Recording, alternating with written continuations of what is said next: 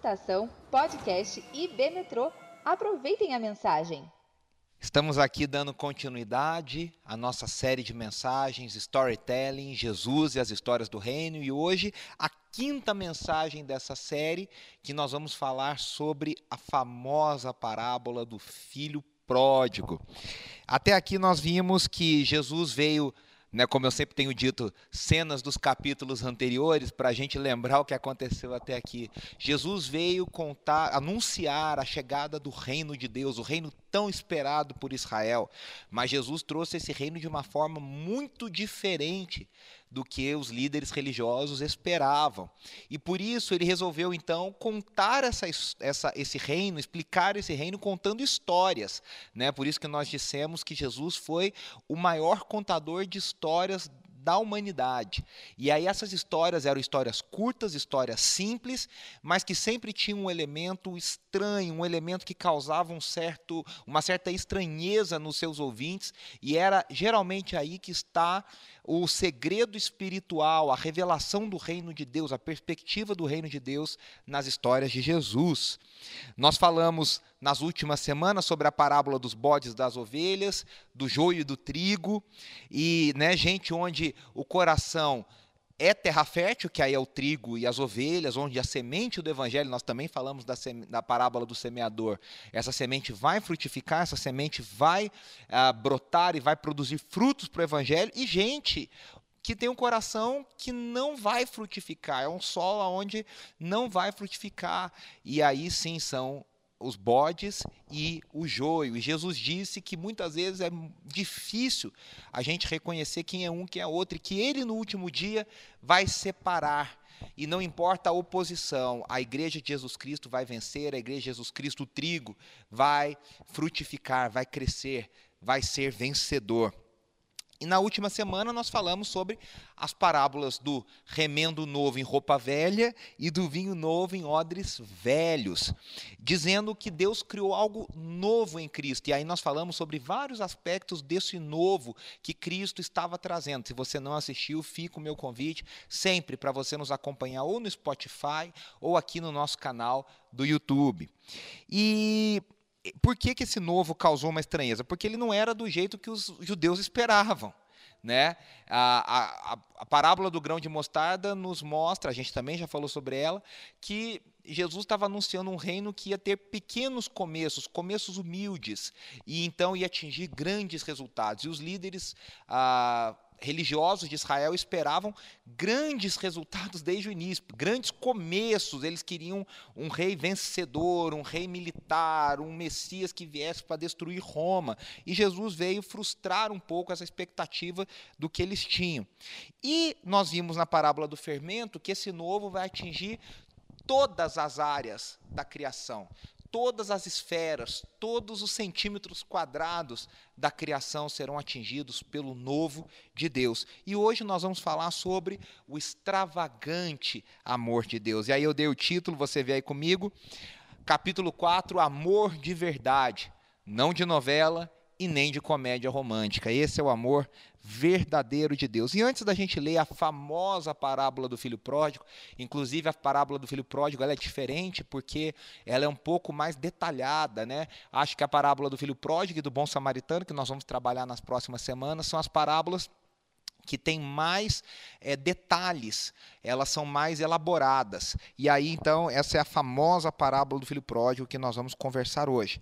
Mas antes eu queria lançar algumas perguntas para vocês. A primeira é: as pessoas estão em busca de serem amadas. Na nossa sociedade, as pessoas estão procurando aceitação, procurando amor. Agora, o que é estranho é que as pessoas estão buscando amor em todas as outras coisas e não procurando em Deus. Estão colocando o seu coração em tantas outras coisas e não aceitando o amor e a graça de Deus. E aí nós vemos que nós temos duas formas de fugir de Deus.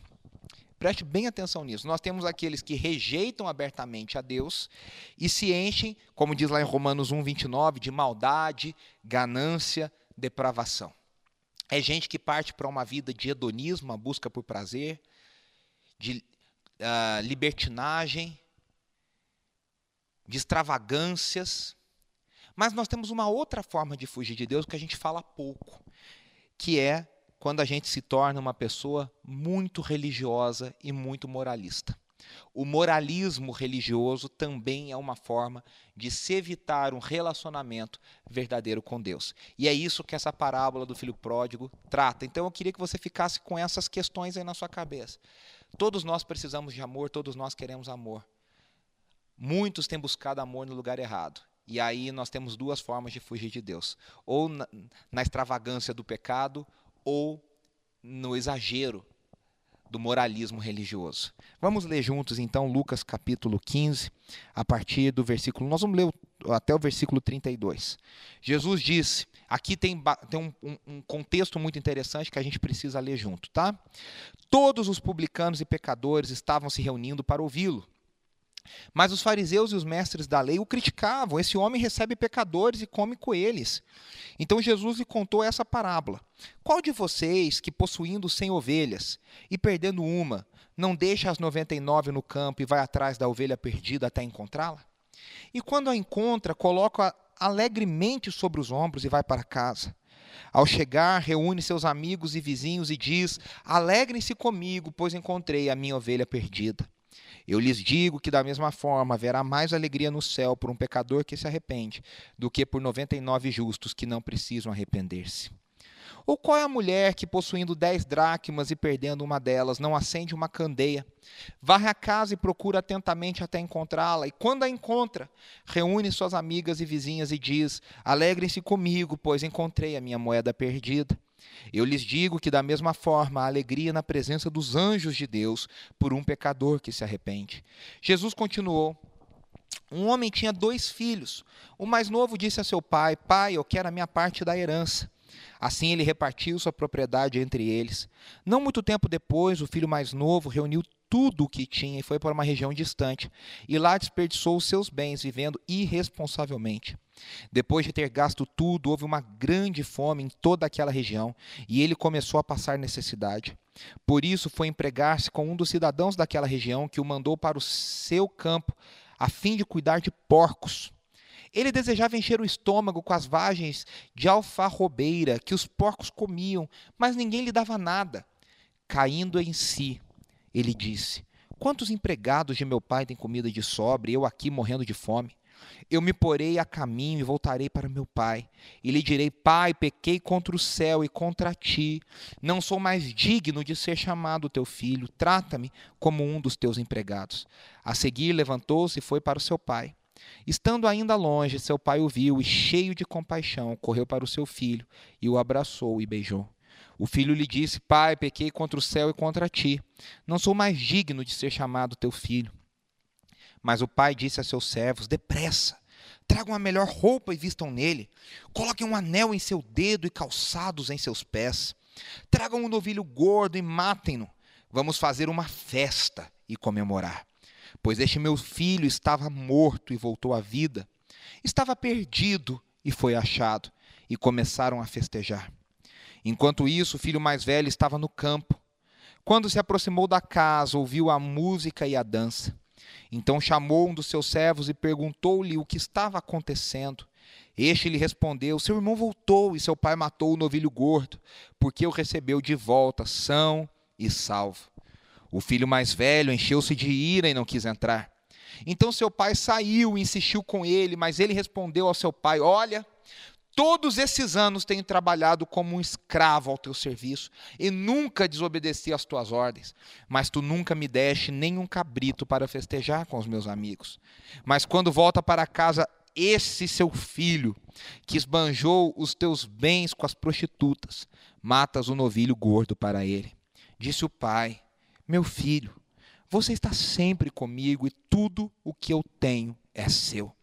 Mas nós tínhamos que comemorar e alegrar-nos, porque este seu irmão estava morto e voltou à vida, estava perdido e foi achado.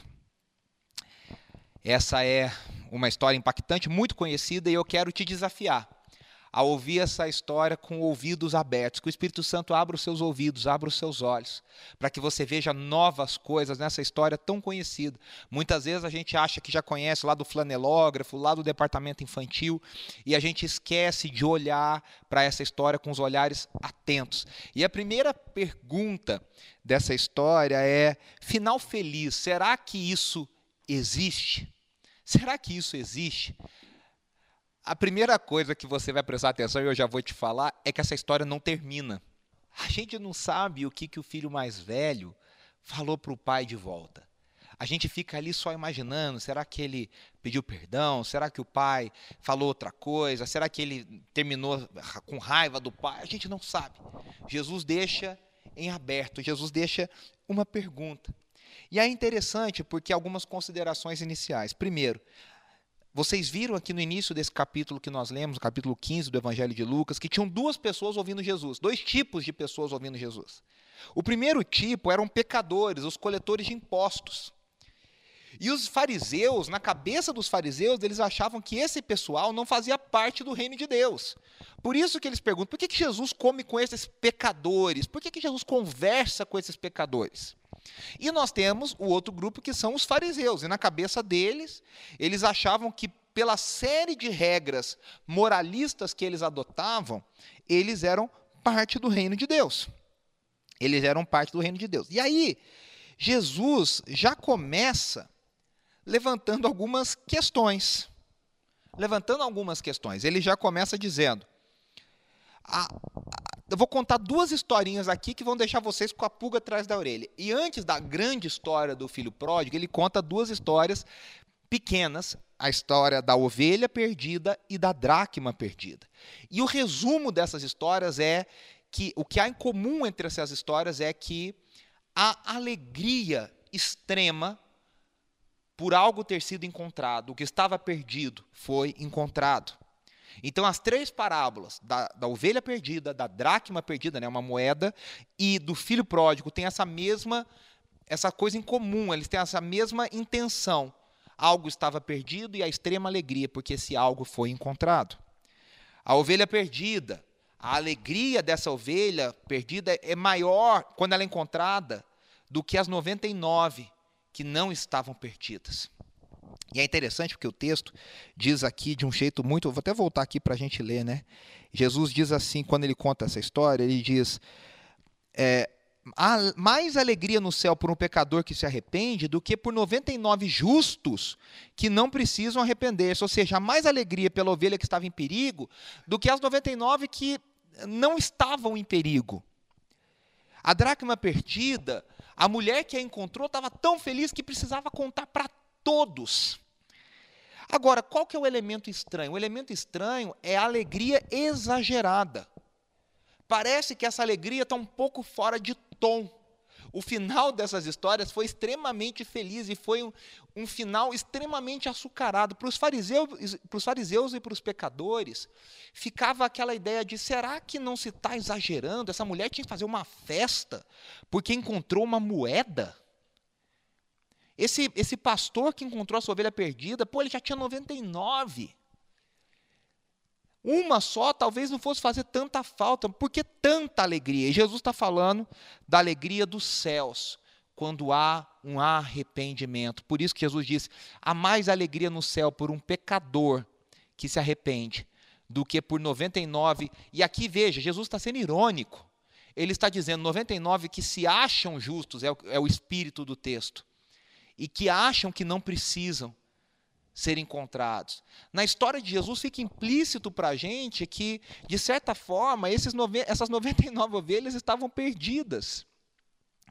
Mas há mais alegria no céu por aquela que é encontrada, que está longe, que é a pecadora, do que 99 ovelhas justas, que acham que não precisam ser resgatadas. E aí, essas três histórias são linkadas por isso. A mulher estava extremamente feliz. Ela queria contar para os vizinhos, ela queria fazer uma festa. Há uma alegria extravagante nos céus quando um pecador se arrepende. E aí que está a grande questão, porque Jesus, quando ele conta a terceira história, que é a história do filho pródigo, ele vai redefinir quem é pecador. Porque na cabeça dos fariseus, o pecador é aquele, e para eles já é um escândalo essa história, é que o pecador são aqueles que vivem de forma não religiosa, não moralista, que seguem outros princípios que não os princípios que eles ordenaram a partir da lei de Moisés, eles criaram aquele código rígido. Esses são os pecadores dissolutos, imorais, que têm uma vida completamente torta. E aí eles estão ouvindo e já estão escandalizados enquanto eles estão pensando: quer dizer que Jesus está contando que nesse reino que ele prega, esses pecadores podem ser perdoados? Só que Jesus, com a sua história, ele vai redefinir algumas coisas. A primeira coisa, ele vai redefinir o que é, quem é pecador. Porque na história do filho pródigo, a nossa tendência é dizer: olha, a ovelha perdida e a dracma perdida é o filho mais novo. É o que a gente chama de filho pródigo.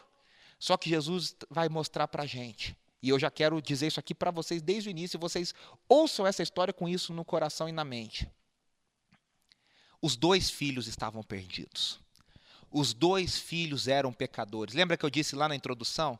Há duas maneiras de fugir de Deus. Uma, se entregando ao pecado, à dissolução, à libertinagem, ao hedonismo.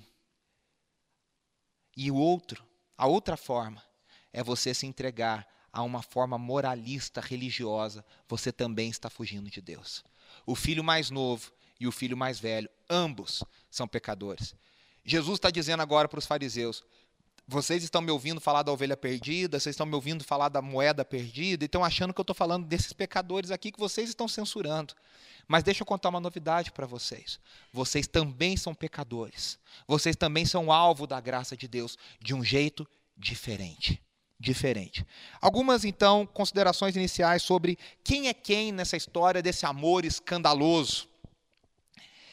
Primeira coisa diferente nessa parábola do filho pródigo que não tem nas outras duas parábolas desse capítulo. Cristo nessa parábola não está ativamente buscando algo. Na parábola da ovelha, o pastor, que é Cristo, vai buscar a ovelha. A dracma, a mulher que também tem o papel de Cristo ali, está varrendo, procurando, ela procura, procura, procura, até achar a moeda perdida. Nessa história, nós temos a perspectiva. Vamos dizer que a perspectiva da ovelha é a perspectiva da moeda. Aqui nós temos a perspectiva do pecador arrependido. John MacArthur diz no seu livro sobre essa parábola que talvez esse seja o quadro mais bonito e mais completo do Antigo Testamento, do, do Novo Testamento sobre o arrependimento de um pecador. O que acontece quando um pecador se arrepende verdadeiramente? Agora preste atenção, como que um judeu lá do primeiro século ouviria essa história? Preste muita atenção nisso. Aqui eu devo ao professor N.T. Wright, bispo N.T. Wright, que diz: o filho mais novo para aqueles judeus do segundo, do, do, do, do segundo templo, para o, aquele período que vem do período intertestamentário, depois dos macabeus, ali no início do, do Império Romano, da, da dominação romana. Para aqueles judeus, o filho mais novo é Israel. E Israel que pecou, que se afastou do pai e que o pai sendo Deus vai para o exílio, mas aquele, aquele filho volta do exílio e é abraçado pelo pai. Quando isso acontece na história, isso é um fato histórico, lá em Esdras, Neemias, nós já pregamos, já falamos, já estudamos sobre isso, nos diz que quando os judeus voltam do exílio, aqueles judeus que não foram para o exílio e se misturaram com os povos da terra ao redor, que dão origem aos samaritanos, que é um povo que na época de Jesus os judeus desprezam, justamente por isso, por eles terem se misturado com outros povos e terem adotado os princípios religiosos desses outros povos e terem uma religião toda torta e distorcida. Lá naquele princípio, aqueles que não foram para o exílio e se misturaram. Quando os que foram para o exílio voltam, esse pessoal fica ressentido. e fala: Poxa, essa terra agora é nossa. Esse pessoal sabe aquele. né? Você foi na roça e perdeu a carroça, meu amigo. Você, você foi lá, você perdeu o lugar. Aqui agora é nosso. A Bíblia relata isso. Então, para um judeu, um fariseu, um judeu conhece, que conhece a história do tempo de Jesus, quando ele ouve essa parábola, a primeira coisa que eles pensam é: nós somos os filhos mais novos, Israel, que fomos a, contra Deus, mas voltamos em arrependimento, fomos aceitos pelo Pai, e aqueles que estavam ali na terra se ressentiram. E para eles, os filhos mais velhos eram os samaritanos, um povo que eles desprezavam. Mas o que Jesus está dizendo, e aqui é o grande truque da narração de Jesus, da narrativa de Jesus, é Olha, fariseus, vocês, com a atitude de vocês, estão se colocando ao lado do filho mais velho. Vocês estão deixando de ser o filho mais novo, alvo da graça de Deus, e vocês estão se colocando do lado do filho mais velho. Vocês estão se colocando do lado moralista, vocês estão se colocando do lado dos samaritanos. Isso para os fariseus era algo repugnante. O que Jesus está dizendo? Os pecadores estão sendo convidados a fazer parte do povo de Deus. Os pecadores que vocês desprezam, fariseus, agora estão assumindo o papel de filho mais novo. Jesus está falando sobre um escandaloso amor de Deus que perdoa pecadores, que inclusive perdoa gentios. E aí nós temos três personagens, e essa história ela tem três sessões, e cada uma dessas sessões, vai dizer o Craig Blomberg, ela foca um personagem. Então a primeira sessão foca o filho mais novo, depois nós temos um, um, enfoque no pai e depois nós temos um enfoque no filho mais velho, a terceira sessão terminando essa parábola. Então o filho mais novo é o caminho do autoconhecimento. Veja aí comigo no slide. É o, cara que diz: "Só eu sei o que é bom para mim". Você conhece gente na sociedade pós-moderna que diz isso? Ninguém pode ditar a verdade. A minha verdade é a, é a verdade que eu vou viver. Você tem a sua verdade, eu tenho a minha verdade, ninguém pode ditar a verdade um para o outro. Nós somos indivíduos livres e nós temos a, a possibilidade, a necessidade e o dever de fazermos as nossas próprias escolhas. Esse é o irmão mais novo. É gente na cultura de hoje que vai dizer: olhe para dentro de si, procure o poder dentro de si, procure se conectar com você mesmo. Nós temos o irmão mais velho, que é o caminho da, contrário, da conformidade moral. É gente que vai, eu não vou fazer, eu vou fazer o que a tradição e o que a religião, a comunidade espera que eu faça. Eu vou ser salvo por obedecer regras. O que, que a tradição diz? O que, que o conservadorismo diz? Eu vou cumprir isso e eu serei salvo por me conformar moralmente. Então, como eu disse, a história tem três lições, três sessões, e cada uma dessas três sessões traz uma lição que vai nos trazer um enfoque necessário. Vamos começar do jeito, nós vamos transcorrer do jeito que a parábola transcorre. O filho mais novo, o pai e o filho mais velho. O filho mais novo, pródigo no pecar. Primeira coisa, o que é pródigo? Tem muita gente que tem vergonha e não sabe o que é pródigo. Pródigo é um adjetivo, olha aí, está no dicionário, que diz assim: que dissipa os seus bens, que gasta mais do que o necessário. Pródigo tem duas definições, essa é a primeira: gastador, esbanjador, perdulário. Então, o filho pródigo, aqui no caso, é o filho, é o filho que gasta sem pensar nas consequências. É o esbanjador, ele esbanja, ele gasta sem. É, é, nós temos casos na vida real de gente. Tem aquele filme aqui no Brasil, baseado no livro do Gustavo Cerbasi, o, livro, o, o filme é com o Leandro Hassum, né? É, o famoso. Que, o cara que ganha na loteria e consegue gastar tudo. E depois tem o filme 2, a sequência, o 3, e ele consegue ganhar de novo e perder tudo de novo. Né? Então, esse é um negócio muito maluco. E mas temos casos na vida real disso. O Mike Tyson, por exemplo, recentemente foi falado sobre isso, e o Holyfield, foram dois dos maiores boxeadores da história, ganharam milhões e milhões e milhões e milhões, centenas de milhões de dólares. E ambos conseguiram perder praticamente tudo, porque gastaram mal. Agora, a primeira lição que fica com o filho pródigo, sem enrolação, é: o arrependimento é sempre possível para aqueles que querem voltar a Deus.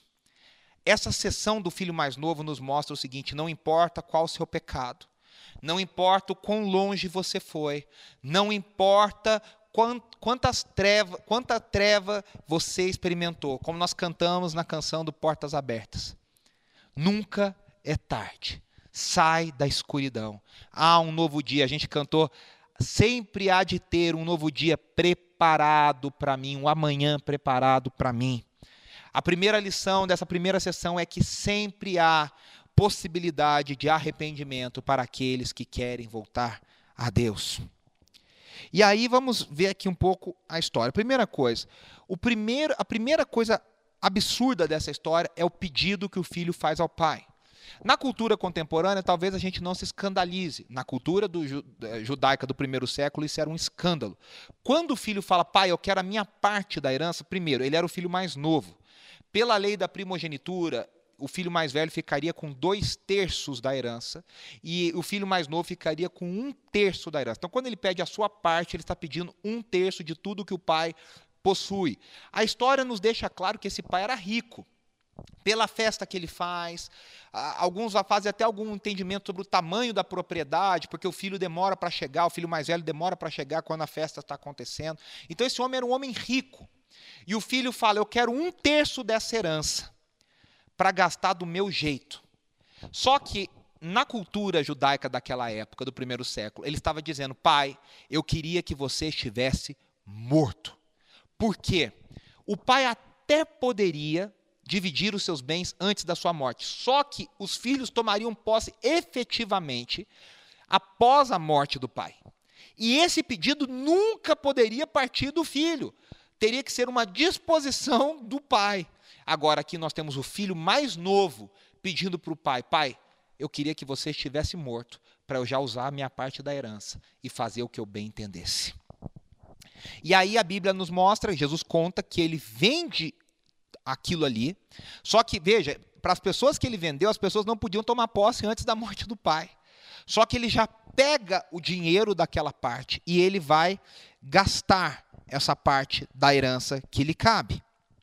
E aí, além de tudo, como ele vai gastar? Então, ele tem um primeiro estágio de vergonha que é pedir para o pai, declarando que ele queria o pai morto. O segundo estágio de vergonha é como ele vai gastar esse dinheiro. Ele vai para uma vida de dissolução.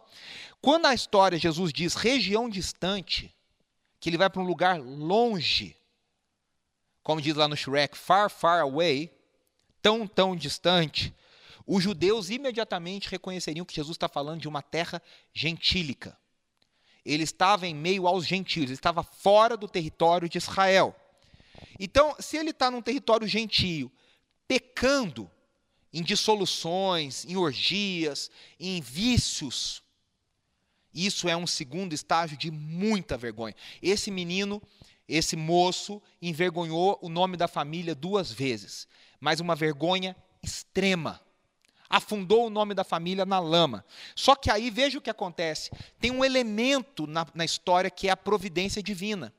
O menino já gastou tudo o que tem, já esbanjou, já fez em terras gentílicas, com, com pecadores, gastando em vícios, desonrando seu pai, e aí vem uma severa fome. A crise se aprofunda, ou seja, já estava ruim, como diz o, o, o, versículo apócrifo, nada está tão ruim que não possa piorar.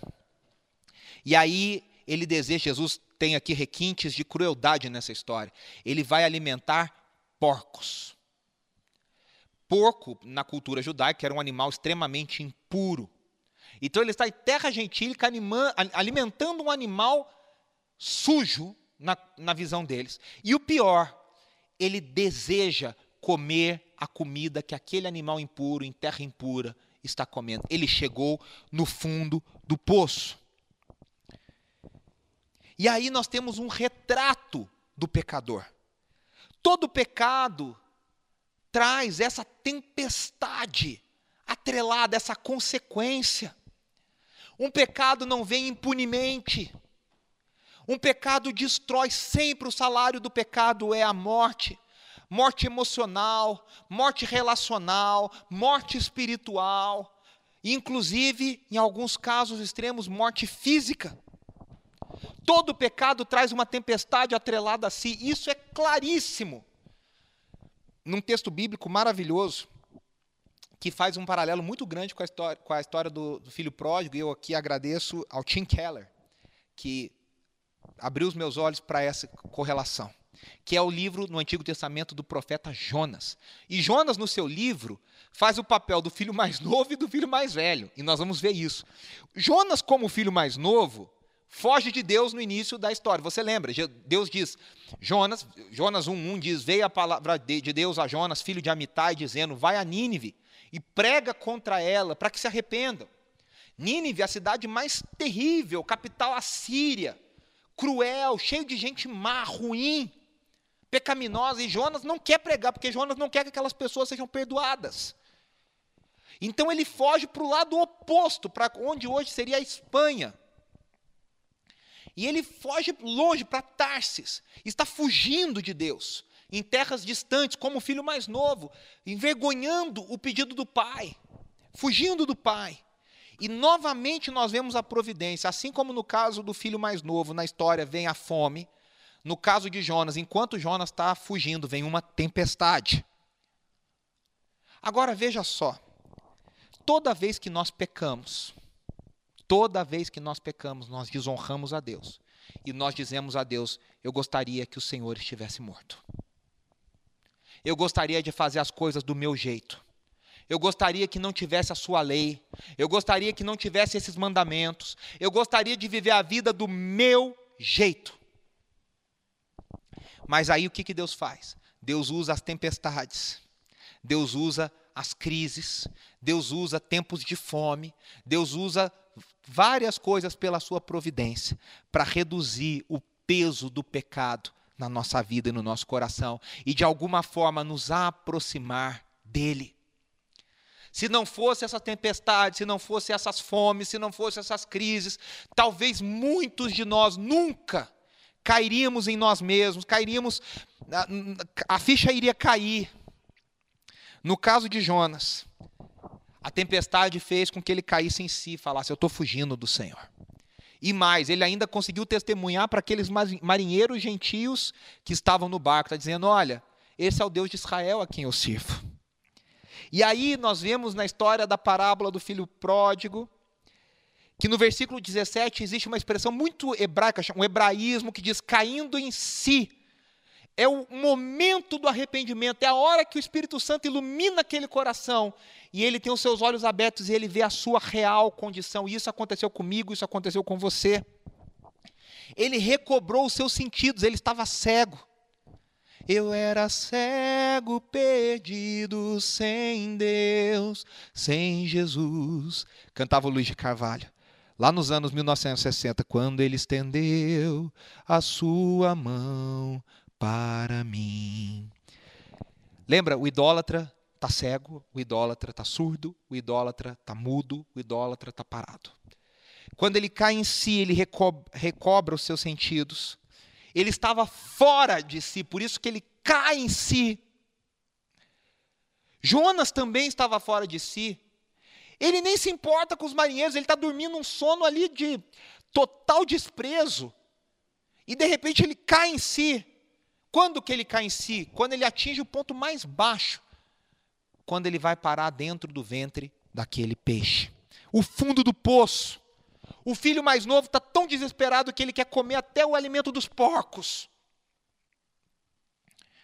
O Tim Keller fala assim, no seu livro O Profeta Pródigo: para que Jonas começasse finalmente a ascender, ele tinha de ser levado ao próprio fim de si mesmo.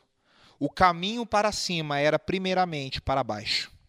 Quando chegamos ao fundo é que encontramos o local onde habitualmente aprendemos os maiores segredos da graça de Deus.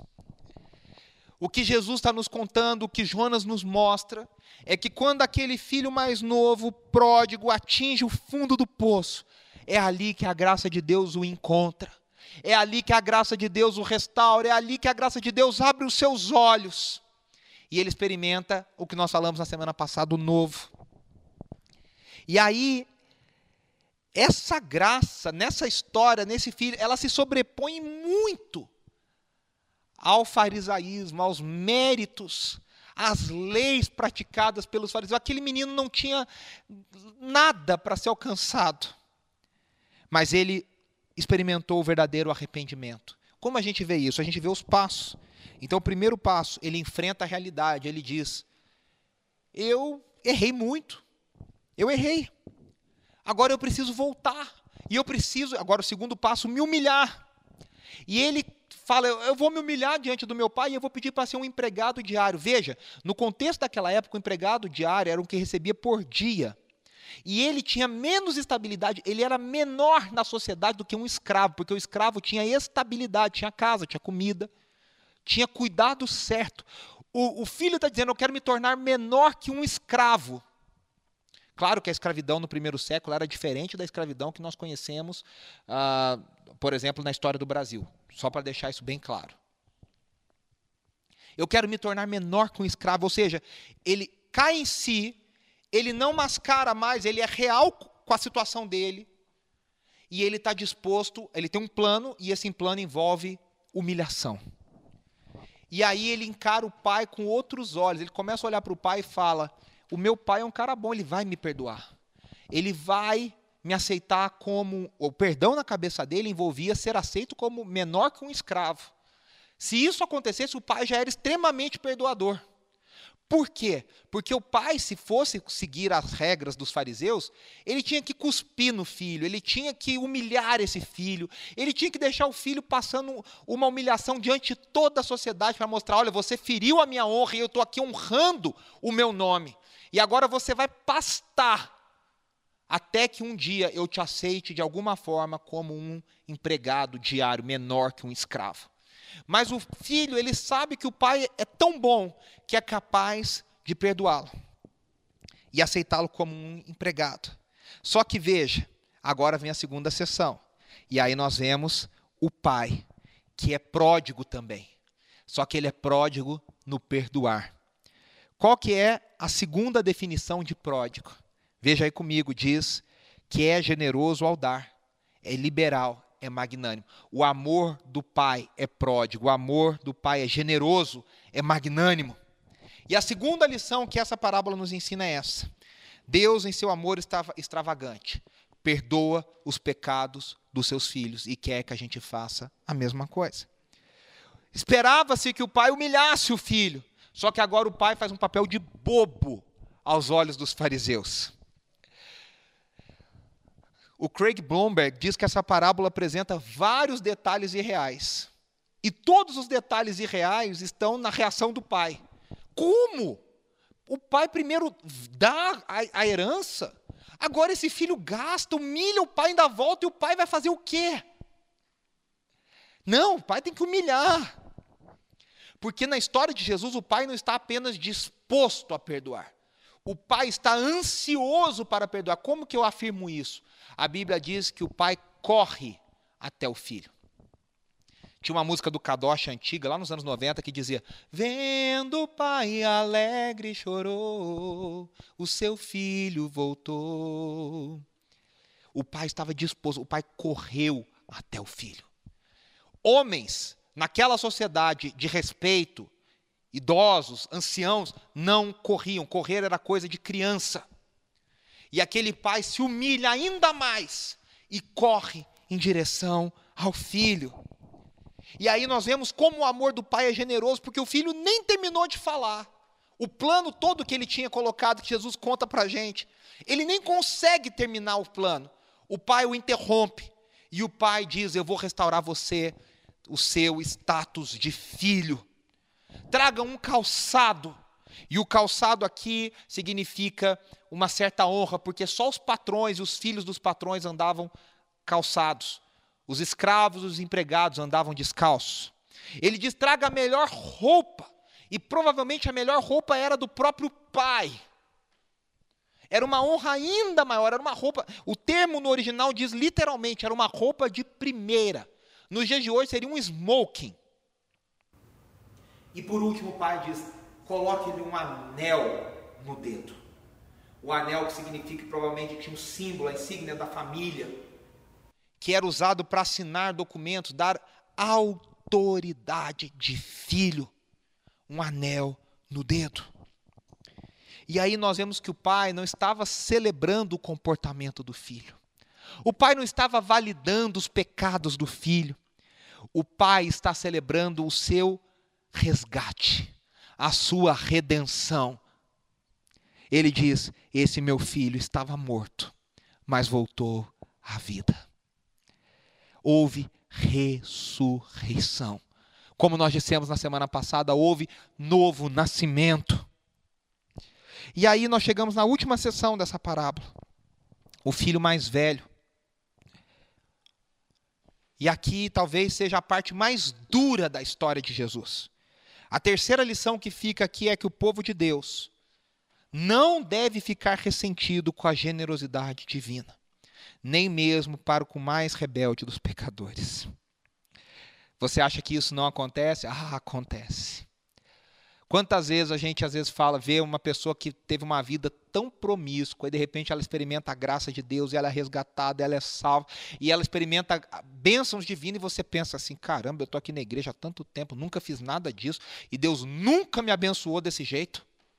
A gente tem esse sentimento ruim e a lição para a gente é não sejamos os filhos mais velhos. Primeira coisa que a gente percebe aqui sobre o filho mais velho, ele tinha uma indiferença total pelo irmão mais novo e pelo pai. Primeiro, em nenhum momento ele fala com o filho mais velho, tentando, com o filho mais novo, com o irmão mais novo, tentando impedir o irmão de fazer o que estava planejando. Veja, na parábola da ovelha perdida, o pastor vai atrás da ovelha. Na parábola da dracma perdida, a mulher vai atrás da dracma. E na parábola do filho pródigo, ninguém vai atrás do filho pródigo. Quem deveria ir atrás do filho pródigo? A pergunta oculta da narrativa de Jesus é essa. Ué, mas nas outras duas alguém foi atrás. E nessa agora ninguém foi atrás dele. Quem deveria ir? O irmão mais velho. Mas o irmão não vai. Quando ele fala com o pai, no final ele diz: Esse seu filho me lembra um pouco Caim. Acaso sou eu guardador do meu irmão? Existe um desprezo.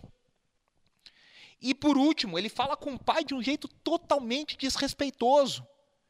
E aí nós percebemos que o maior ressentimento dele não era com o irmão mais novo, que já era grande, mas era com o próprio pai.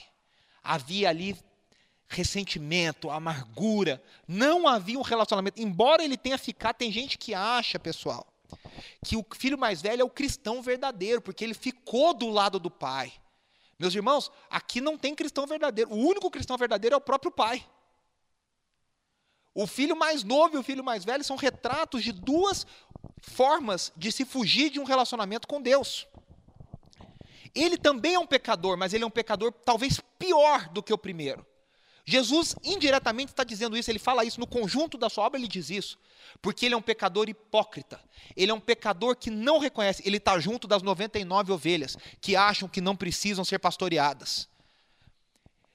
O filho mais velho não percebe que ele é pecador. O filho mais novo foi e teve a convicção de que é um pecador que precisa do perdão do pai. O filho mais velho ficou e acha que porque ficou, ele merece os favores do pai. Ele fez por merecer os favores do pai. Ele é um hipócrita. É difícil para a gente entender, entender isso, mas o cristianismo, a mensagem do reino de Deus, no início, era uma negação da religião. Era uma negação das regras farisaicas. Era uma negação do caminho do legalismo e do moralismo. E hoje, no mundo de hoje, se você pergunta para qualquer pessoa que nunca entrou numa igreja, o que é o cristianismo? Ah, é aquele pessoal que segue um monte de coisa, que diz não para tudo, que é chato, que aponta o dedo. É isso que as pessoas pensam na nossa sociedade. E o cristianismo, Jesus está dizendo, é o contrário disso, é a negação dessa postura. Jonas, lá na segunda metade do seu livro, deixa de ser o filho mais novo e assume a postura do filho mais velho. Por quê? Porque ele, ele tem um arrependimento, aí ele vai pregar, e quando ele vai pregar, ele prega meia boca, e a cidade inteira de Nínive se arrepende. E aí ele fala: Está vendo? Eu não devia ter vindo. Fala para Deus. Eu não devia ter vindo. Eu sabia que o Senhor ia perdoar. Eu sabia que o Senhor ia fazer. Ele se ressente do, do perdão oferecido aos ninivitas. No cenário de Jesus, o filho mais velho são os fariseus, os mestres da lei, que estão lá reclamando: olha, esse cara está perdoando pecadores, ele conversa com esses pecadores. E aí vamos ver o discurso do filho mais velho para a gente terminar. Ele diz assim: como um escravo, eu tenho trabalhado. Ele nega a graça. Veja, primeira coisa, ele diz: Eu tenho trabalhado todos esses anos como um escravo. Ele também não conhecia, talvez ele conhecesse menos do que o filho mais novo a sua posição de filho. Não desfrutava de um relacionamento amoroso com o pai. Ele não queria a alegria do pai. Ele também usava o pai da mesma forma que o mais novo, ele também queria o seu dinheiro, ele também não fez nada para impedir, porque ele também recebeu. Se o mais novo recebeu, o mais velho também recebeu dois terços da herança. O seu alvo final era possuir as heranças do, a herança do pai. Ele usava o pai para manipular, para conseguir o que queria, como muitas vezes nós tentamos, pelo moralismo religioso, dizer: Deus, o senhor tem que fazer a, a sua parte. Eu me lembro de uma história de um aconselhamento que eu fiz ano passado. E era um casal, e houve uma situação, e a, a, mulher me disse: Ah, eu fiz isso, eu fiz aquilo, eu orei, eu fiz, eu me cuidei, eu viajei, eu fiz, e blá, blá, blá, blá, falando tudo de certo que ela fez. Só que o que ela queria não aconteceu. E aí, no aconselhamento, ela pegou e me disse: Eu estou muito triste com Deus. Eu falei: Não tem problema, Deus não tem medo da gente ficar triste e bravo com Ele. Mas eu falei: Por que você está brava com Deus? E ela me disse: porque Deus só tinha que fazer a parte dele e não fez. Deus só tinha que fazer a parte dele. Ou seja, tudo que ela fez foi para atingir um alvo. Ela não fez por graça, ela não fez por relacionamento, ela não fez por amor, ela fez por obrigação, ela fez por moralismo. Ela fez para obedecer uma regra, ela fez para manipular o pai, ela fez para que a fé dela pudesse, de alguma forma, ser uma arma, dizer: Ó, oh, eu fiz, agora o senhor tem que me fazer de volta. Então aqui há uma nova redefinição de pecado, como eu disse. Não era mais a transgressão, não era mais a libertinagem, não era mais a dissolução. Agora, o pecado é tentar se colocar no lugar de Deus. Eu sou meu próprio Salvador. Eu sou meu próprio justificador. Eu sou aquele que, por meus méritos, conquisto a graça para mim. Meus irmãos, chegando ao final dessa parábola, a gente descobre que a gente não né, como eu disse, a parábola não conta o final. Ela não, ela não conta o que o filho mais velho disse. Ela termina com uma pergunta implícita do pai ao filho. Se você lê a parábola com calma depois de novo, fica uma pergunta que é como se o pai dissesse para o filho mais velho: O que, que, eu deveria ter feito então? O que, que, eu deveria ter feito sobre a volta do teu irmão? Ele disse: Meu, teu, teu irmão estava morto e ressuscitou, eu não vou comemorar, eu não vou celebrar. Da mesma forma, o livro de Jonas termina com a pergunta. Deus fala para Jonas, no final, é a última coisa do livro de Jonas: Não deveria eu ter pena desta grande cidade? E o livro de Jonas termina aí. E, e o grande mistério é: e o que, que aconteceu?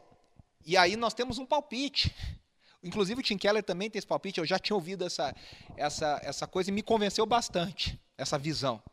Se nós conhecemos a história de Jonas, se nós conhecemos os pensamentos de Jonas, se nós sabemos tudo o que houve, a história de Jonas é uma história muito solitária, é muito provável, quase que certeza, que o próprio Jonas tenha contado essa história.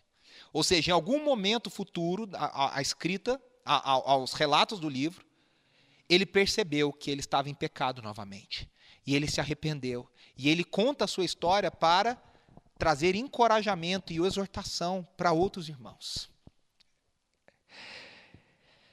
Os filhos mais velhos, como Jonas, como eu e você muitas vezes, precisamos de um encontro verdadeiro com a graça do Pai. O filho mais velho a gente não sabe na parábola de Jesus, mas ele também precisa se encontrar com a graça de Deus. E ele também precisa se relacionar como filho. E a última coisa que eu quero dizer, já caminhando para a nossa ceia. E eu já vou chamar a banda aqui para entrar, para a gente cantar enquanto a gente celebra a ceia, esse memorial. Jesus, na sua história, é o próprio Pai, que oferece o perdão de Deus aos pecadores. Mas Jesus, num nível mais profundo, também é o filho mais novo. Ele se tornou o filho mais novo por mim e por você. Ele se tornou inimigo de Deus, ele experimentou o pecado mais profundo para que eu e você pudéssemos ser perdoados. Eu não sei qual é a sua postura. Eu não sei se você tem se identificado hoje mais com o filho mais novo ou com o filho mais velho, mas lembre-se, ambos precisam encontrar o amor pródigo do Pai.